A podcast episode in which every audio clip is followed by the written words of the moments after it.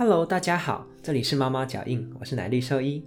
今天呢，要跟大家介绍一下兽医很长很长会跟各位事主说，诶需要做的检查，最常见的大概就不外乎是血检跟 X 光了。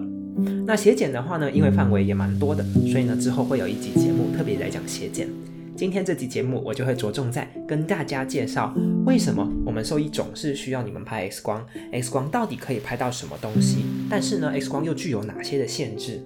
那今天的节目呢，我会先由呃哺乳动物开始说起。我的专长当然是嗯，可能兔子啊、仓鼠啊这些小型哺乳动物。不过犬猫的概念其实也是蛮接近的，所以呢，即便不是养特宠的饲主，也可以参考看看。那在今天呃哺乳动物的部分讲完之后呢，最后会稍微提一下，当我们拍鸟类的 X 光或者是爬虫动物的 X 光，有什么特别又有趣的地方？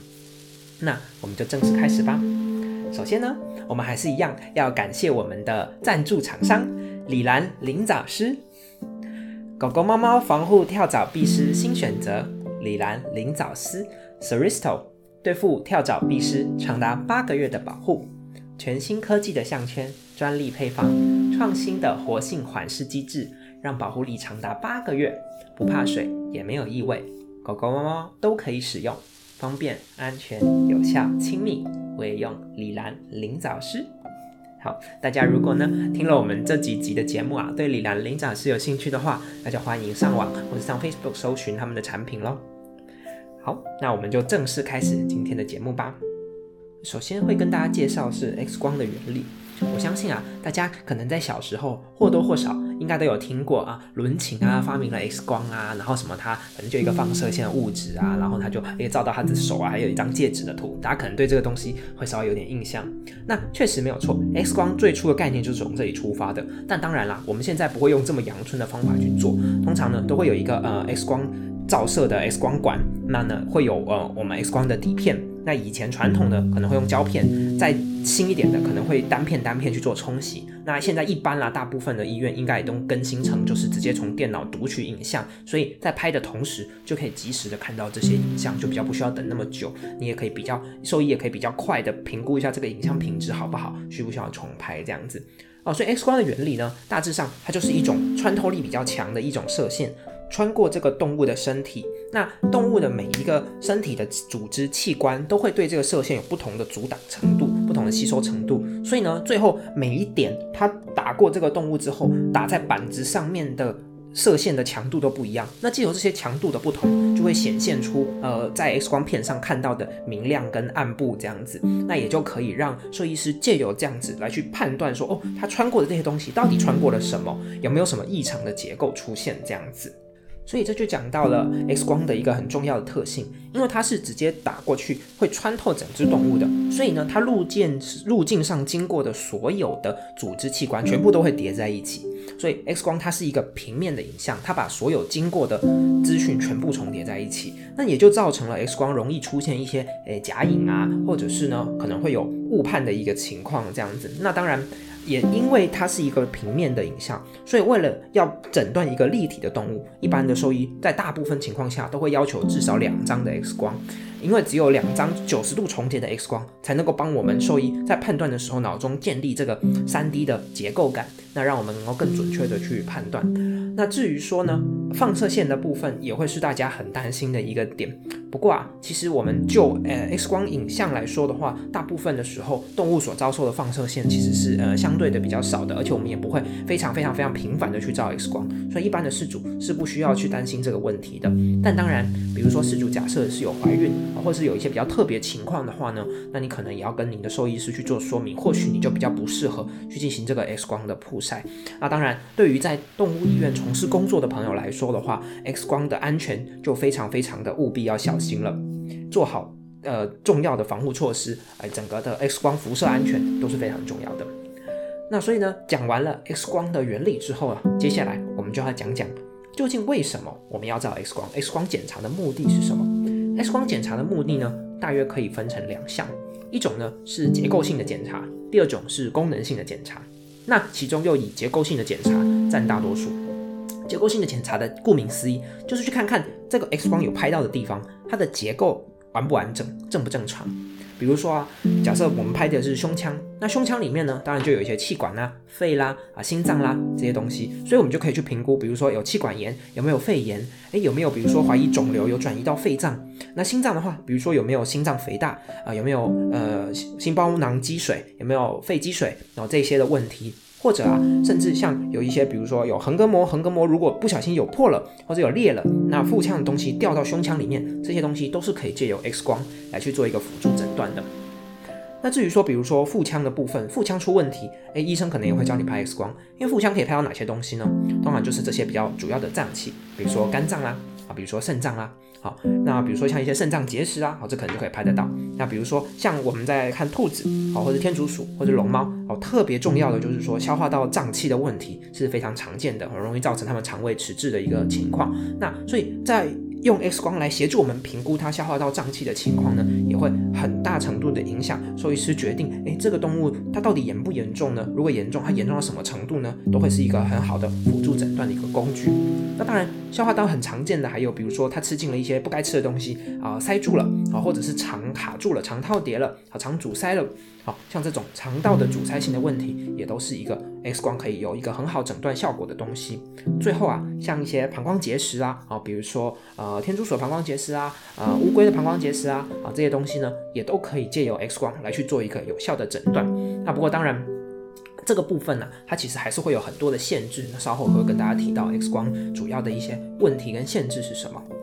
那再来第三个呢？除却胸腔、腹腔之外啊，剩下的大概就是头跟四肢骨骼、脊椎骨的部分了。那这些其实就很单纯，就是看这些骨头有没有比如结构性的异常，有没有骨头有断裂啦，哦有没有比如说有感染啦，哦有没有比如说有呃骨头有肿瘤侵犯啦，和这样的一个情况，告诉我们可以兽医师可以知道说这个动物的这些结构啊是不是都是一个正常的状况了。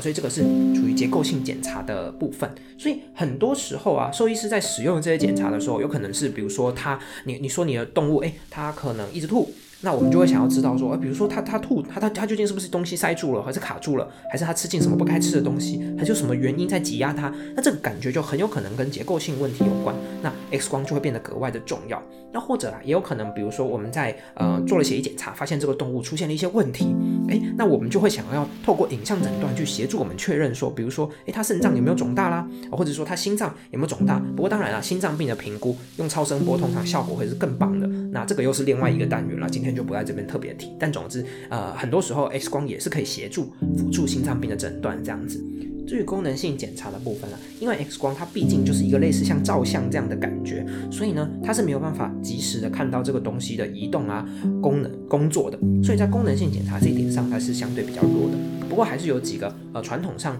可以用来做功能性检查的方式，就是造影剂的使用啊，包含消化道造影，比如说看看它的消化道、肠道是不是都能够正常蠕动啊，有没有地方塞住啊。好，消化道造影是一个会使用的技术。那包含呢肾脏造影。就是可能从静脉啊，呃，打一些造影剂进去，那看你的肾脏浓缩的功能是否正常，输尿管啦、膀胱的功能是否正常，这样子。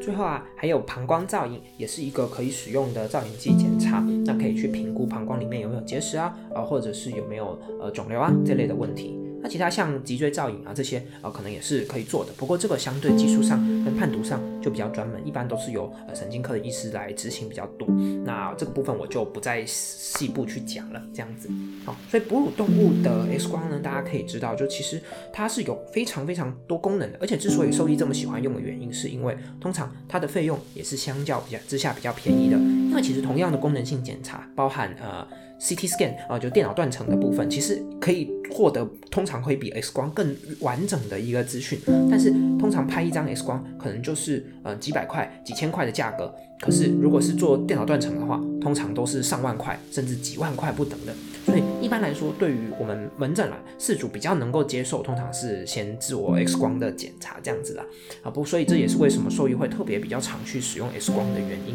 那当然，事主也必须要了解，就说很多时候 X 光它还是有限制的啊，比如说受限于 X 光的解析度，可能太小的团块或者太小的肺脏转移这些东西不一定兽医可以能够判断得出来，因为它太小了，解析度可能不够。那或者呢，有些时候真的会出现这种哎重叠啊、假影啊，或是病灶就被盖住的一个情况，所以有可能你的医师会需要拍几张 X 光，不同角度的 X 光，才能够做出一个正确的诊断。那这些呢，都请务必配合。同样的，你也必须了解，有一些疾病，如果它没有造成这些组织上的颜色不同、组织上的吸收不同的话，它其实是没有办法透过 X 光来做诊断的。所以常常，哎，也有可能兽医照完了 X 光之后会告诉你说啊，可能我们还是需要，比如说做超声波、超音波，或者是做电脑断层这些的。那当然，如果你不清楚为什么要这样做的理由的话，你也可以跟你的兽医去做讨论。我相信你的医师应该都会很乐意的跟你分享。不过大家必须要明白，就是始终做这样子的 X 光检查，它还是有它的局限性所在，并不可能说我照一张 X 光就可以诊断这个动物全部的病，这个是绝对不可能做到的。那最后呢，跟大家分享一下鸟的 X 光跟爬虫的 X 光有什么特别的地方。鸟的话，它跟一般哺乳动物最特、最不一样、最特别的就在于它有一个气囊的结构，那一般哺乳动物是没有的，所以就导致说呢，它的身体里面有很大的一个组成部分是空气。所以它的 X 光看起来就会跟一般的哺乳动物很不一样。那在鸟上面啊，我们很常拿这些 X 光来诊断一些，就像刚刚讲的，比如说有阻塞性的问题啊，好消化道的扩张啊，或者是它吃进去有一些鸟啊乱啄啄一些墙壁啊，啄回纹针啊这些的，吃进去一些金属的异物啊，可能有一些金属中毒的问题啊，或者是比如心脏啊、肝脏的肿大啊。哦，甚当然这些骨折啊，这些事情也都会是 X 光可以帮助我们去诊断的一个部分，而且是鸟的。那至于爬虫类的话呢，比较特别的是在于龟。通常一般来说啊，在龟的话，我们通常会拍三张的 X 光，而不是两张。那主要呢是因为龟有一个特殊的角度，它可以整只龟就是摆着，然后呢你把 X 光机打横之后，由头拍到尾巴，那这样子的这个角度去做拍摄呢，就可以给我们一个非常好的角度去评估它两边的肺脏。哦，借此去评估这个肺龟啊，它有没有一些比如肺炎呐、肺部感染呐这样子的一些问题哦，所以这个是在啊爬虫类的拍摄上面啊最特别的一点。那当然还有一个很有趣的跟大家做分享的，就是呃蛇的 X 光，大家有没有想过我们要怎么拍呢？那实际上啊，因为蛇很长嘛，所以呢，真的在拍它的 X 光的时候啊，有时候它没有办法一个角度全部拍进去，因为太长了，所以我们就会一段一段一段分开来拍这样子咯。这是一个比较有趣的地方，跟大家做分享。今天的节目呢，我们就聊到这边。那 X 光啊，这些影像诊断，其实它真的要深，可以非常非常的困难，非常非常的艰深。但这些当然就不是我们会在节目里面跟大家谈到的部分啦。而且在强调，就是每一只动物，每一个生病的个体，它的状况可能都不尽相同。所以呢，你一定务必的还是要跟你的兽医师去讨论、去了解，因为我不可能在节目里面讲到每一种需要拍 X 光的状况。所以啊。请务必跟你的兽医师去讨论你的动物所需要的检查。好，那我们的节目就到这边，我是奶绿周一，谢谢大家的收听，我们下次见喽，拜拜。